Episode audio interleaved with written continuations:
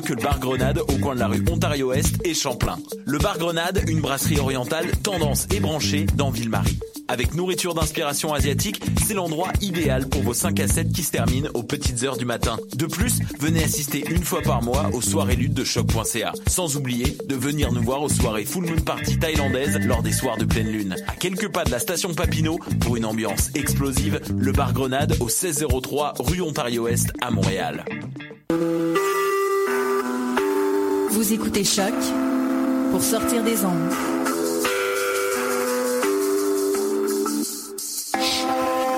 Podcast, musique, découverte.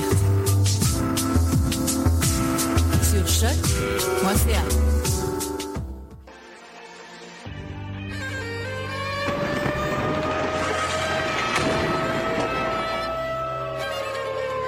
Car la guerre est toujours la sanction d'un échec.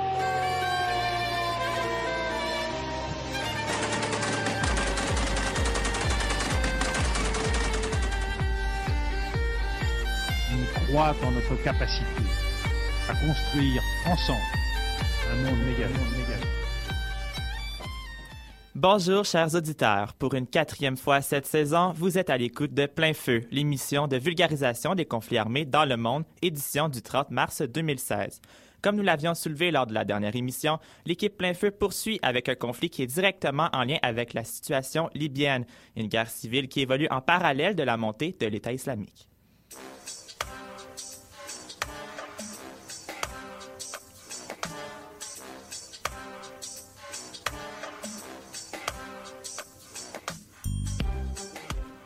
L'émission d'aujourd'hui abordera la guerre civile qui perdure depuis plus de quatre ans au Mali, un pays enclavé de l'Afrique du Nord, partageant des frontières avec plusieurs pays qui ont connu des conflits dans les dernières décennies, comme l'Algérie, et d'autres qui ont connu des attentats terroristes récemment, comme le Burkina Faso et la Côte d'Ivoire. Donc, une guerre civile qui découle directement de la guerre civile en Libye suite au renversement de Mohamed Kadhafi. Euh, de la Libye, des mercenaires ont fui par le Sahara et ont rejoint des rebelles maliens au nord avec des armes. Un conflit de plus qui affecte l'Afrique du Nord alors qu'une grande instabilité règne dans plusieurs pays.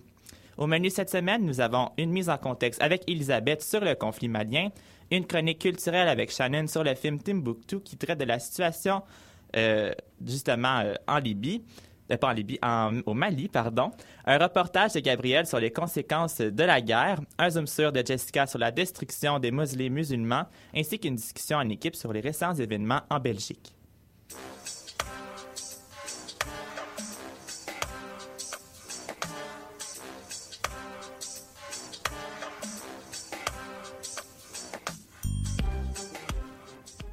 Elisabeth est avec nous pour débuter cette émission avec une mise en contexte sur l'histoire du conflit malien. Donc bonjour Elisabeth. Bonjour David. Peux-tu nous donner quelques informations à propos du Mali? La République du Mali est située dans le haut de l'Afrique de l'Ouest, entre le, le tropique du Cancer et l'Équateur. Son territoire est deux fois plus grand que celui de la France euh, et est traversé par deux grands fleuves, c'est-à-dire le Sénégal et le Niger. Et euh, son territoire a un peu plus de 1 million 2000 kilomètres carrés et il représente l'État le plus vaste de l'Afrique de l'Ouest après le Niger. Euh, comment est-ce que le pays s'est formé? À l'époque précoloniale, on a vu cinq empires ou bien cinq royaumes qui ont précédé le pays actuel. On a l'empire du Ghana, l'empire du Mali, l'empire Sonaï, le royaume Bambara du Ségou et l'empire Peul de Massina. À cette époque, l'économie reposait sur l'agriculture, l'élevage et le commerce à travers tout le désert du Sahara. Au début des années 1880, la France a conquis, euh, a conquis le Mali et va le transformer en colonie française dès le 27 août 1892. À ce moment-là, le pays s'appelait le Soudan français. Le 28 septembre 1958, un référendum a lieu et 97% des électeurs votent en faveur de la création de la République soudanaise dans la communauté française de l'Afrique. Le 4 avril 1959, cette nouvelle république, groupée avec le Sénégal, forme la Fédération du Mali, qui, elle, obtiendra son indépendance le 20 juin 1960. Le Sénégal s'en retire deux mois plus tard pour proclamer la sienne et le 22 septembre de la même année, la République soudanaise fait de même, présidée par Mobido Keïta qui conservera le Mali comme nom de la République. Mo- Modibo Keïta a été renversé en 1968 par un coup d'État de la part d'un groupe d'officiers, ce qui instaure une dictature avec à sa tête le nouveau chef du comité militaire de la libération nationale, Moussa Traoré. Le nouveau régime empêche toute activité politique de se faire et il abandonne par le fait même le socialisme économique de l'ancien gouvernement. Ensuite, dans les années 91-92, il y a Amadou Toumani, Touré, un homme politique du Mali, conduit le renversement de Moussa Traoré et met au pouvoir Alpha Oumar Konaré après la restauration d'une élection démocratique. Amadou Toumani Touré est élu à son tour président de la République en 2002. Euh, mais maintenant, euh, où est-ce que ça situe la majorité de la population malienne? Eh bien, le pays est séparé en deux depuis 2012. Alors, on y retrouve le sud, qui est concentré autour de la capitale, qui est Bamako. On y retrouve 90 de la, de la population à cet endroit. Au nord, il y a surtout une population une population qui est nommée Touareg, qui sont une population nomade, et celle-là s'étend au-delà des frontières maliennes. Depuis 2012 aussi, il y a des extrémistes partisans d'Al-Qaïda qui ont retrouvé refuge au nord du pays avec les Touaregs. C'est qui maintenant en ce moment les acteurs du conflit?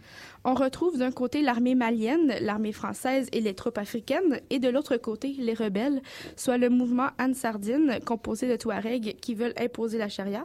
Ils sont les plus importants rebelles du Nord. Il y a aussi le mouvement pour l'unicité et le djihad en Afrique de l'Ouest, qui est une sous-branche du mouvement d'Al-Qaïda au Maghreb islamique, un autre rebelle. Et enfin, il y a le mouvement national pour la libération de l'Azawad, composé de Touaregs maliens laïcs. Quel est l'élément déclencheur euh, du début du conflit euh, au Mali? Tout a commencé dans la première partie de l'an 2012 à partir de janvier jusqu'en avril environ. En fait, il faut retourner en Libye, dont nous avons traité la guerre civile lors de notre dernière émission il y a deux semaines. Euh, on a parlé de la chute de Muammar Kadhafi, qui, dès le lendemain de sa chute, on, la joie ressentie était accompagnée d'une migration de milliers de combattants Touaregs armés, principalement en direction du Mali.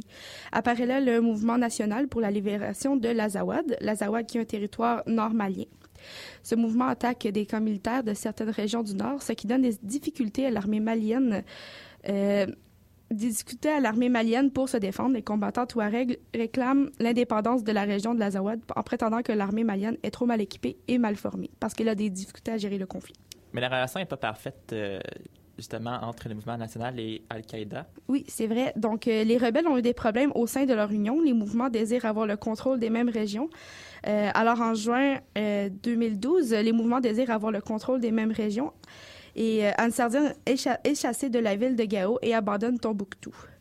Euh, le mouvement national perd le contrôle du Mécana en novembre après les confrontations. Et enfin, on va essayer de se dépêcher et conclure. Euh, les combats ne cessent pas. Quelle est la réaction de la communauté internationale? L'Union africaine et la communauté internationale et aussi des pays différents parti malien qui condamne les actes des rebelles et souhaiterait que cessent ces attaques au nom de l'islamisme et de l'indépendance. Les pays voisins, eux, craignent que les rebelles s'en aillent vers chez eux car les combats ont fait beaucoup de réfugiés maliens qui pourraient être en de mèche avec ces gouvernements. Aujourd'hui, en 2016, les affrontements ne sont, toujours pas terminés. Euh, les hommes armés sont débarqués le 21 mars dans un hôtel à Bamako à 18h30 heure locale de cette année. Donc, c'est à suivre pour ça. Ben merci, Elisabeth. C'était euh, très intéressant.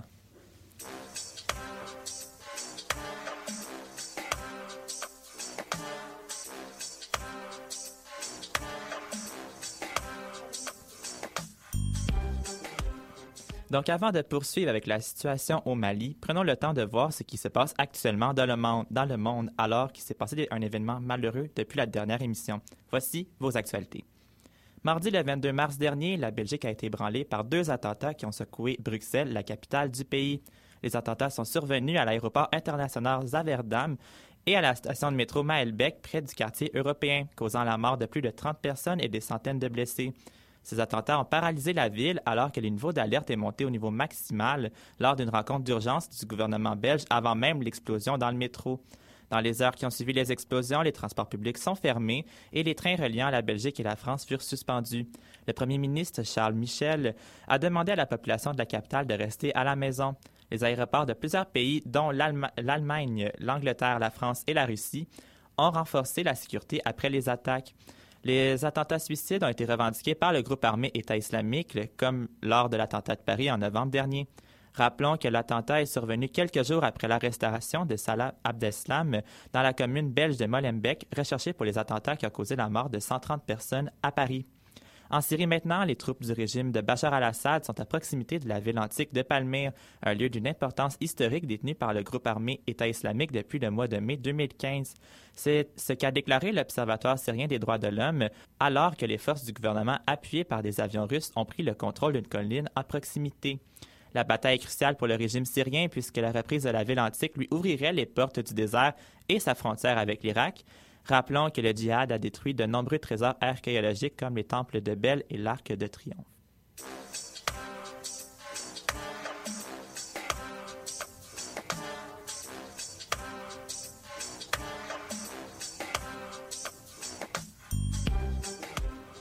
Donc, nous poursuivons maintenant avec Shannon qui nous a préparé une chronique culturelle sur le film Timbuktu, réalisé par Abdesmara Sissako. Désolé nom. Bonjour Shannon. Bonjour, c'est Abderrahman Sissako. Oui, merci. Alors, est-ce que tu peux nous faire un petit résumé du film? Bah oui. Alors déjà, euh, dans, dans Timbuktu, le, le truc c'est qu'on ne suit pas simplement un seul personnage principal pendant tout le film. En fait, on suit trois groupes de personnes qui vont se retrouver plus tard euh, dans, dans, la suite de l'intrigue.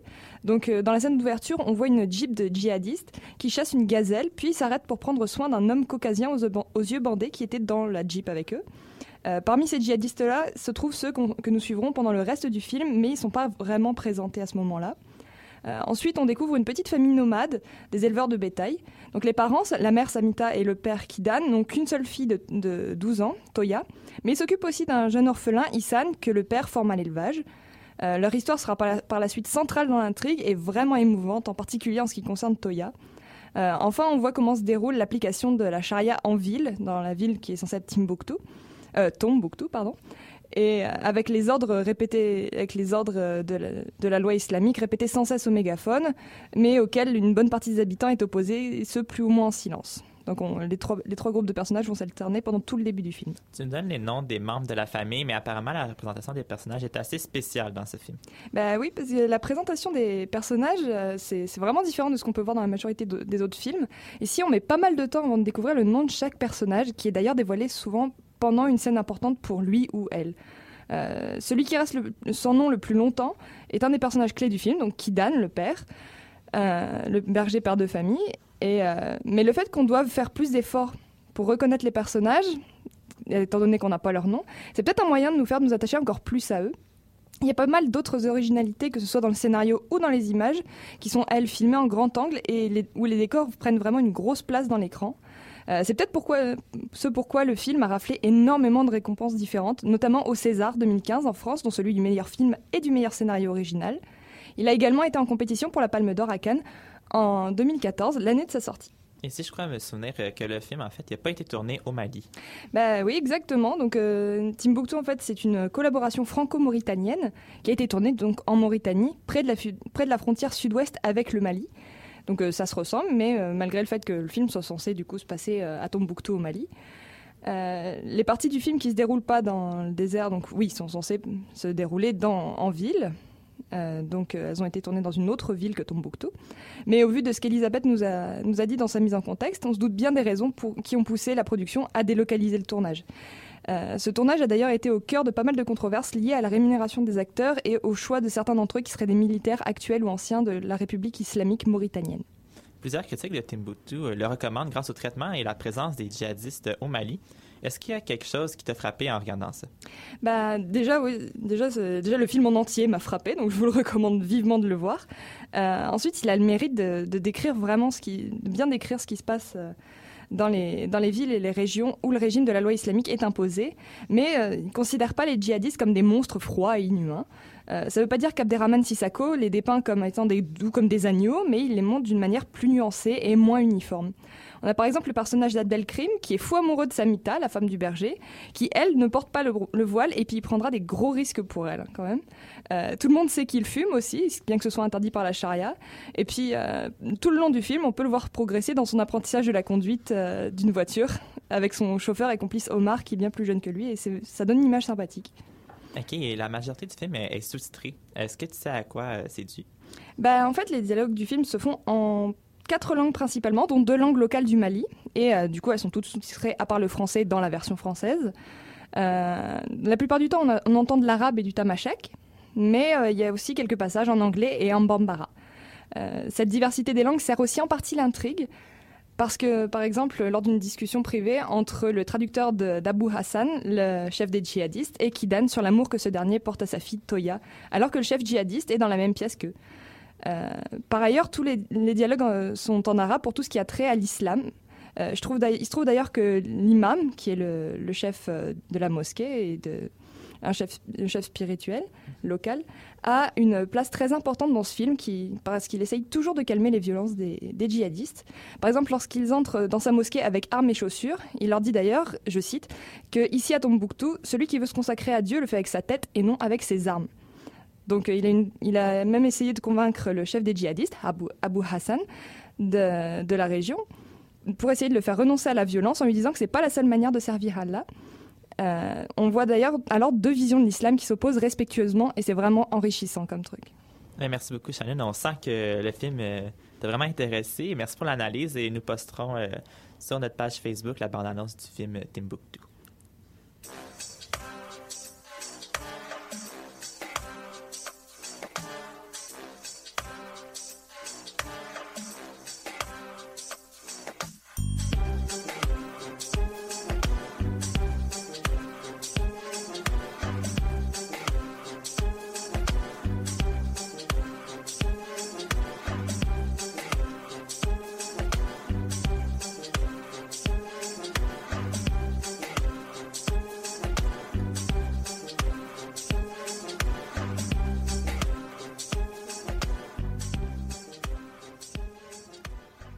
La guerre au Mali continue de laisser des traces bien visibles pour le peuple malien et c'est ce qu'a appris cette semaine Gabriel lors de son reportage sur les dessous de cette guerre ainsi que les conséquences sur le peuple malien. Donc bonjour Gabriel. Bonjour David. Tout d'abord, euh, tu as appris que le contexte et les causes de la guerre sont bien plus complexes et anciennes. Oui, tout à fait, David. Je me suis entretenue euh, cette semaine avec Monsieur Christian Agboli, un professeur en communication interculturelle et internationale à l'UCAM. Et ce que j'ai appris, c'est que déjà au Moyen Âge, on voyait des diasporas qui émergeaient au Mali, qui étaient très présentes, notamment avec la route du sel. De plus, la France, qui a colonisé le Mali par la suite, était déjà présente à l'époque. Donc, on voyait un cocktail propice à un schisme euh, culturel et social au Mali. Paradoxalement, le Mali a toujours été un État démocratique. On le comparait au Sénégal, qui était la vitrine démocratique euh, de l'Afrique de l'Ouest. Quand on pense aux longues dynasties des Keïta avec la charte du Manden, qui est une des premières chartes des droits humains, on voit que le Mali est vraiment fier de son histoire, de son peuple et de sa démocratie. Mais malgré tout, il reste la corruption et la présence militaire au sein de l'État. Alors, euh, quand le coup d'État est venu en 2012, le Mali a vraiment souffert. C'était un choc auquel personne n'était préparé.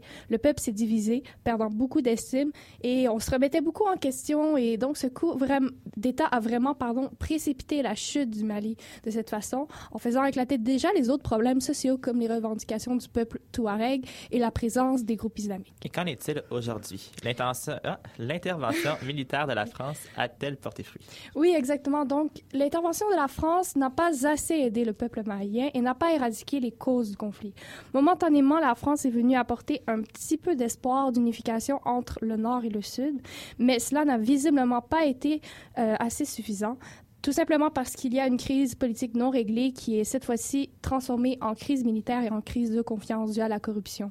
Le gouvernement du Mali n'a tout simplement pas les moyens de combattre et surtout la corruption euh, l'empêche de, de, cette crise de confiance de s'éteindre. Alors que le Sud est plutôt riche et moins attaqué, il vit quand même dans une panique euh, constante, une prochaine menace d'attentat. Le Nord, lui, est plutôt habitué aux séquestrations, aux enlèvements, aux attentats. Donc, on voit les, les inégalités entre le Nord du Mali et le Sud, et qui sont encore très grandes, et ce qui nuit justement à la défense du Mali, et euh, ça renforce la guerre et le pouvoir d'Al-Qaïda au Maghreb islamique. Une autre cause encore présente, c'est bien sûr les Touaregs qui, sont pris en étau depuis que le Mali a décidé de renforcer le contrôle de ses frontières. Les Touaregs sont un peuple nomade, on le dit plus tard, et euh, ils revendiquent plus de territoire pour l'Azawad, mais encore là, ce ne sont pas tous les Touaregs qui sont contre le pouvoir en place, et ça complique les choses. On peut écouter Christian à ce sujet. C'est l'un des éléments aussi du conflit, qui est le fait que les Touaregs voulaient plus d'autonomie pour, pour euh, l'Azawad. Et euh, dans ce contexte-là, eh bien, c'est très difficile euh, de comprendre aussi, de saisir, parce que il y a certains groupes rebelles touareg qui sont pro-Bamako, c'est-à-dire pro le pouvoir en place au Mali, démocratiquement élu, mais d'autres qui se rebellent contre ce pouvoir. Alors, ce n'est pas toujours évident de suivre les choix politiques faits par les dirigeants des groupes Touareg. Donc, comme on l'a entendu, on ne peut pas encore parler du conflit au passé parce que rien n'est certain. La situation est toujours tendue. C'est difficile de juger. La vie continue euh, à Bamako et il est clair que le gouvernement et l'armée sont dépassés par les événements. On parlait d'Al-Qaïda euh, au Maghreb islamique. C'est vraiment une menace qui s'installe dans la région. J'imagine que la présence du groupe armé euh, n'aide en rien la situation. Non, effectivement, David, cela n'aide en rien euh, la situation, surtout dans le nord du Mali. Il faut comprendre que le chaos en Libye n'est pas encore réglé. Selon la Ligue des droits de l'homme, en 2015, il y a eu 200 attentats au nord du Mali. Donc, on craint un débordement terroriste dans les autres euh, pays, car le Mali deviendrait un terreau fertile à partir duquel les terroristes pourraient aller dans d'autres pays d'Afrique de l'Ouest avec ACMI. C'est un peu comme les attentats en Côte d'Ivoire qu'on a eu, mais aussi les attentats en Europe. Donc, à qui le tour après? C'est ce qu'on se pose constamment. Donc, la pauvreté n'arrange rien car plusieurs Maliens vont s'engager dans l'État islamique pour avoir un peu d'argent.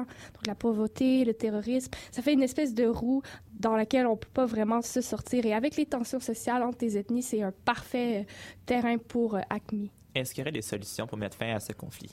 Donc oui, pour Christian, cela passerait surtout par l'éducation des jeunes, de la population sur l'histoire du Mali, mais aussi sur l'enseignement de moyens pour prévenir la, la population de se radicaliser, ou plutôt d'apprendre à reconnaître la corruption, puisque la la population ne sait pas faire la différence entre le point de vue, le, bien et le mal. Christian a aussi soulevé le fait que l'Union africaine, font partie, dont fait partie le Mali, euh, doivent déployer plus de militaires au Mali. Une force militaire euh, qu'elle s'est constituée avant et qui devrait être mise à, contribution. Mais c'est surtout la Libye qui est la grande cause euh, de ce conflit qu'on doit régler dans ce cas-ci. Et comme le dit M. Agboli dans cet extrait, on peut l'entendre situation ne sera pas réglée en, Libye euh, tant qu'on n'essaiera pas de résoudre euh, les problèmes euh, dans cette région. Il me semble que le Mali va continuer à être le ventre mou de l'Afrique de l'Ouest. Donc, c'est ce qui conclut le reportage. Merci beaucoup, Gabriel. Merci.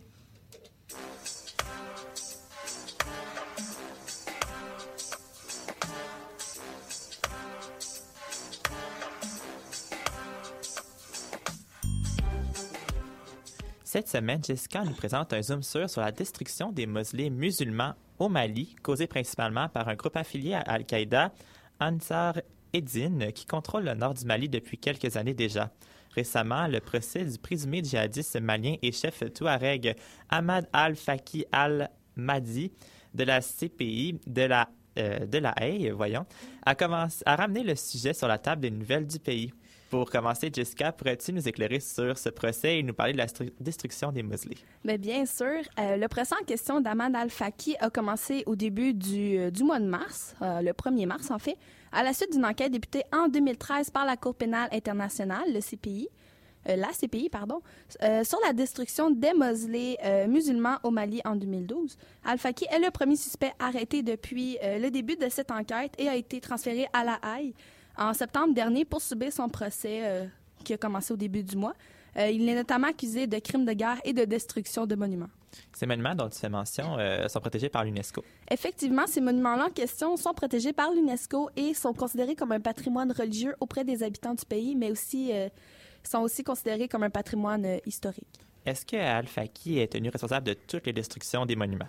En fait, sur 14 euh, mausolées détruites à Tombouctou, la CPI le rend responsable de 9 d'entre elles. Et ici, on inclut aussi la destruction euh, d'une des mosquées les plus importantes de la ville malienne.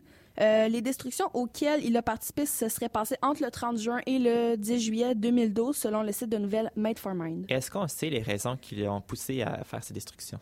selon Al-Faki, qui est aussi le chef d'Ensar Eddin et le porte-parole du groupe, Sada Oul Boumana, pardon, euh, il a détruit les mausolées parce que, premièrement, leur objectif était de démolir toutes les mausolées de la ville, mais aussi parce qu'ils étaient, ils avaient des représailles envers la récente décision de l'UNESCO euh, qui classait Tombouctou comme ville mythique du patrimoine en péril, qui est, en plus, depuis 1988, euh, le patrimoine mondial de l'humanité. L'organisation compterait d'ailleurs au total 16 cimetières et mausolées détruites. Euh, des composantes essentielles du système religieux euh, depuis plusieurs années déjà au Mali. Par ailleurs, c'est pas la première fois qu'on entend que des musulés, des musulés sont attaqués. Euh, tu as raison, parce que ces événements en question nous rappellent aussi les destructions dans les cités d'Alep et de Palmyre en Syrie, détruites par l'État islamique, et, ou encore, en fait, les destructions en Yougoslavie dans les années euh, 1990. Euh, dans les villes de Dubrovnik, euh, Dubrovnik pardon, et de Mostar, euh, autrefois attaquées par l'artillerie serbe. Sinon, il semble que l'UNESCO n'ait pas laissé pour acquis les 14 mausolées détruits à Tombouctou. Euh, non, effectivement. Euh, les nouvelles de France 24 et de l'agence France Presse ont spécifié euh, au moment du commencement du procès de Al-Faki que l'organisation de l'UNESCO avait déjà restauré 14, les 14 mausolées détruits à Tombouctou. Et puis pour conclure, Radio-Canada a rapporté au début du mois passé, euh, donc très récemment, qu'il y a eu une attaque contre une base de l'ONU près de Tombouctou. Aurais-tu quelques informations sur le sujet? Euh, oui. Euh, ce sont des hommes armés, ou plus spécifiquement un commando du groupe euh, d'Al-Faki, qui aurait attaqué l'une des bases de l'ONU au Mali. Radio-Canada et l'agence Reuters ont rapporté la mort d'un officier malien, trois assaillants puis d'un kamikaze sur les lieux des événements. On peut deviner que cette attaque est en lien avec euh, les groupes radicaux du pays, incluant Al-Qaïda, dont euh, Eli et Shan nous ont parlé tantôt, mais aussi euh, c'est une nouvelle revanche de, la part, euh, de leur part, en fait, à l'égard des forces françaises qui les avaient chassés de Tombouctou en 2012, mais aussi en raison de l'arrestation d'Ahmad Al-Faki et de la décision prise par l'UNESCO. Merci beaucoup, Jess, pour euh, le Zoom sur.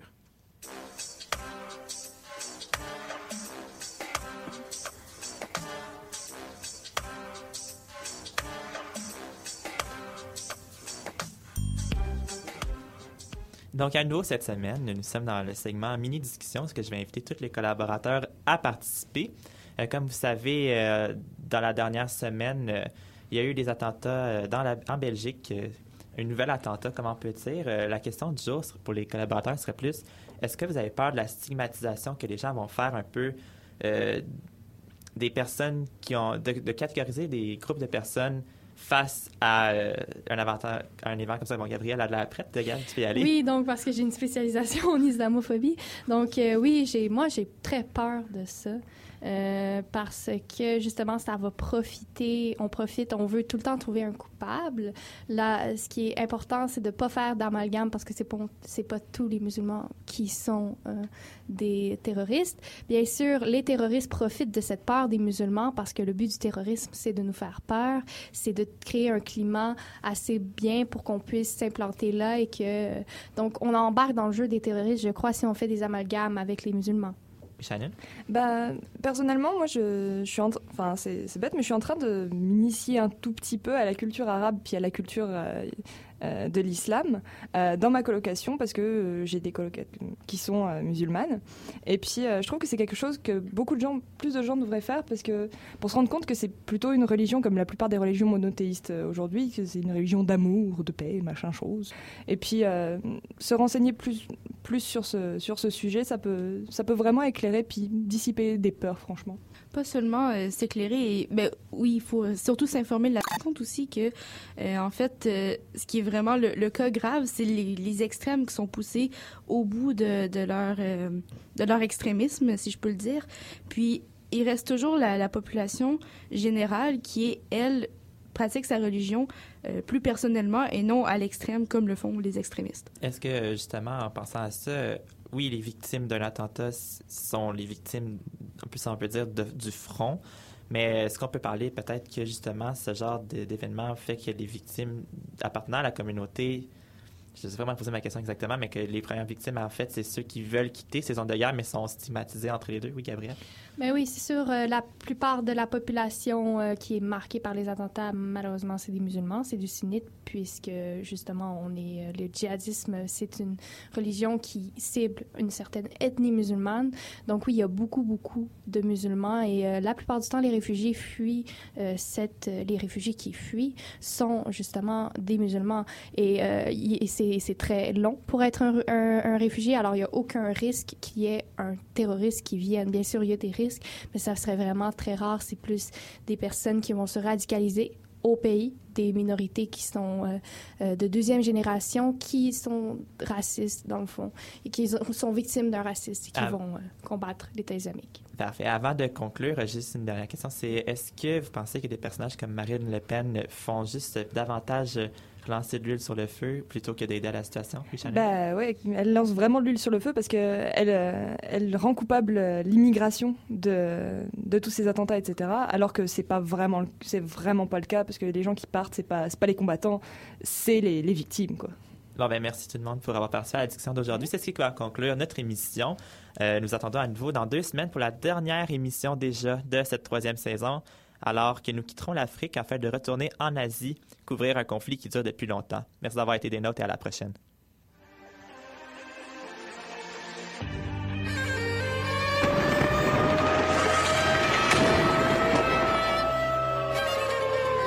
Car la guerre